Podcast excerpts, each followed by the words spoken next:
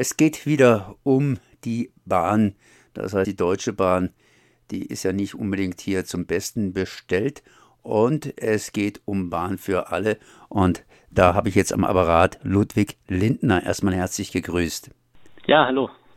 Ihr habt einen neuen Vorschlag, beziehungsweise eigentlich ein erweiterter Vorschlag, mal was Richtiges durchzuführen. Und das geht ganz einfach hier für eine europäische Bahn, weil die Deutsche Bahn in der Mitte hier in Europa gelegen, wird ja auch von europäischen Bahnen durchgekreuzt. Und äh, da müsste man praktisch hier europaweit entsprechend die Bahnen koordinieren. Und noch ein anderer Punkt, das ist natürlich euer eigener Punkt hier, Bahn für alle, dass die Bahn wieder in die öffentlichen Hände hinein gerät, um das Ganze wieder voranzubringen, weil die Bahn ist ganz einfach marode und krank. Das kriegt jeder mit, der mal Bahn gefahren ist in der letzten Zeit. Wo legen wir jetzt einfach den Schwerpunkt drauf? Das heißt, äh, gehen wir hin und machen dieses europäische Konzept oder gehen wir hin und reden ein bisschen darüber, wie die Bahn durch öffentliche Hände gesund gemacht werden könnte? Da können wir natürlich gerne über beides reden. Ähm, was wir jetzt gemacht haben, ist ähm, eine Studie oder ein Papier, ein Konzeptpapier ähm, veröffentlicht, in dem wir äh, vorschlagen, eine europäische Eisenbahngesellschaft zu gründen, eine Dachgesellschaft, in der sich die Eisenbahngesellschaften aus allen Ländern der Europäischen Union zusammenschließen können.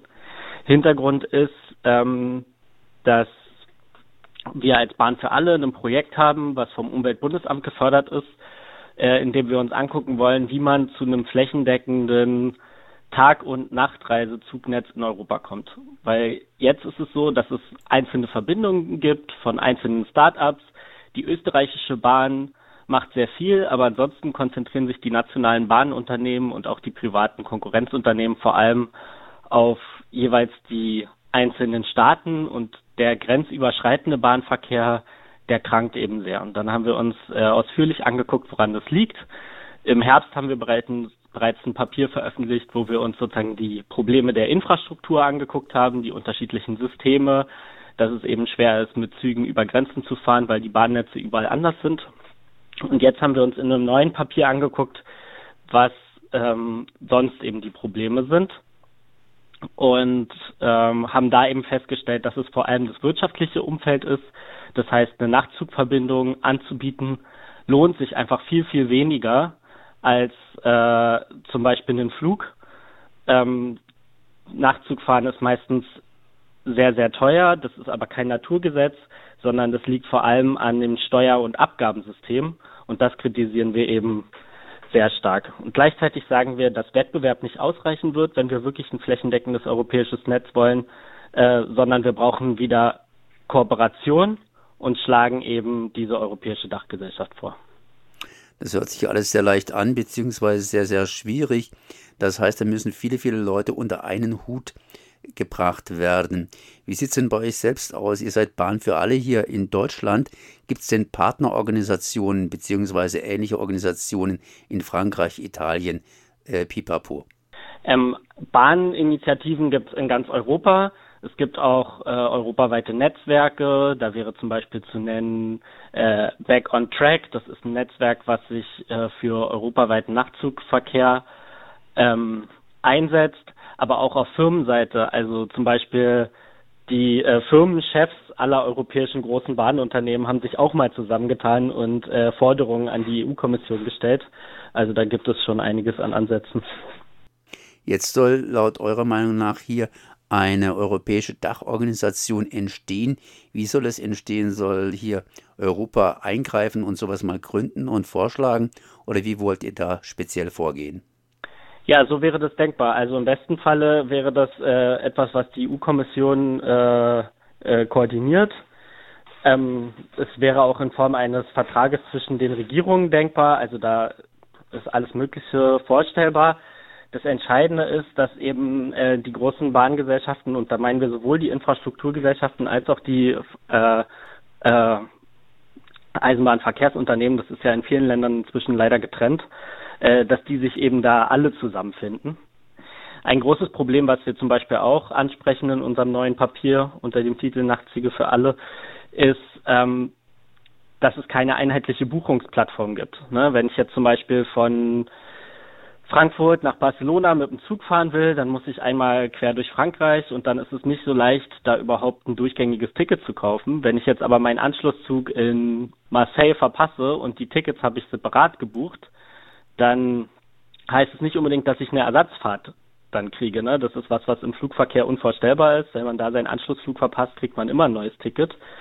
Ähm, und das wäre natürlich toll, wenn es so eine Dachgesellschaft gäbe, die halt einfach eine Buchungsplattform für alle anbietet und dann dieses Problem ganz einfach gelöst ist. Die Industrie, oder sagen wir nicht, nicht die Industrie, sondern die, die, die jetzigen Eisenbahnverkehrsunternehmen in Europa, die haben das Problem auch erkannt.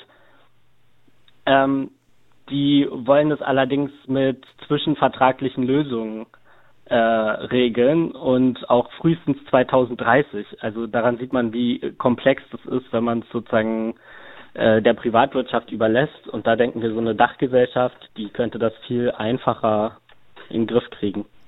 Aber ähm, ja, äh, genau, da, da, da krankt es auch ein bisschen an mir, bei mir, weil äh, das mit der Bahn ist ja ausgesprochen komplex und wenn mal Schienen liegen, dann liegen sie.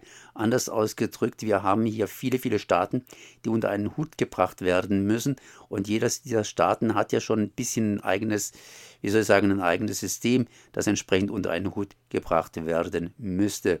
Ich denke da mal an Spanien, die haben ja dicke Züge bestellt, die nicht durch ihre Tunnel gepasst haben und das war ein kleineres Problem. Und insofern gibt es ja hier in Europa auch unterschiedliche Standards, je nachdem, wenn es auch viele Gleichheiten gibt, äh, je nachdem, wo die Züge fahren.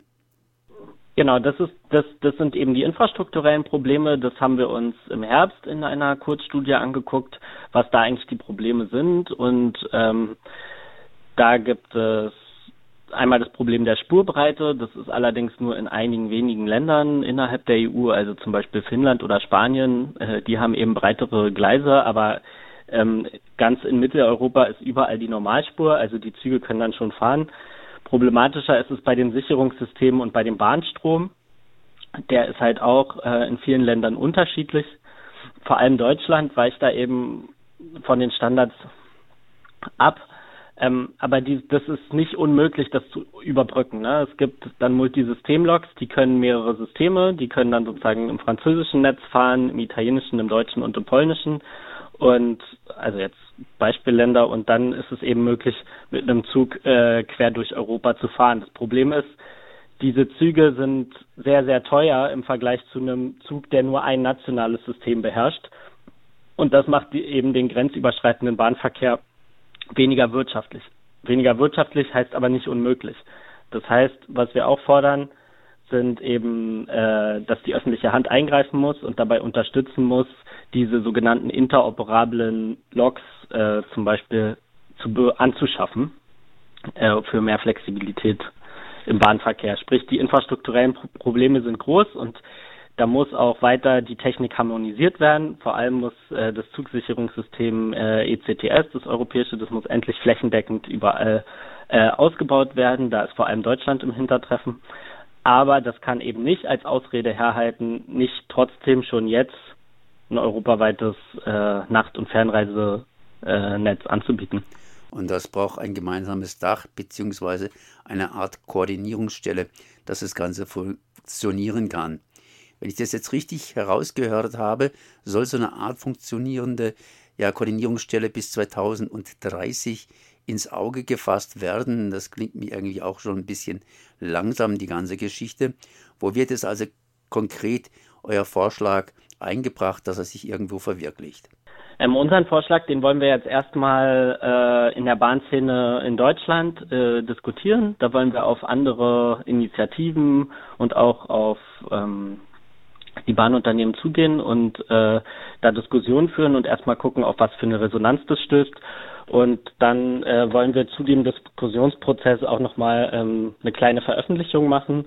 Und äh, im Herbst diesen Jahres wollen wir dann konkrete Handlungsempfehlungen ähm, an die Politik formulieren und die dann auch ähm, einbringen. Und hoffen natürlich, dass die gehört werden. Das hört sich zumindest mal gut an. So zumindest Ludwig Lindner von Bahn für alle mit dem Vorschlag, eine gemeinsame europäische Koordinierungsstelle hier zu schaffen, um die Bahn entsprechend europaweit auf den gleichen Standard zu bringen und ja, die Züge einfach fahren zu lassen und zwar durch ganz Europa. Die United Railway of Europe heißt das Ganze wohl dann, ne? Genau, das ist ähm, der Arbeitstitel, den wir für diese Dachgesellschaft vorgeschlagen haben. Ähm, das kann natürlich auch ähm, ganz anders heißen, aber äh, wir finden das halt sehr charmant und glauben, dass es auch ein großer Erfolg sein könnte. Dann sage ich mal Danke. Vielen Dank.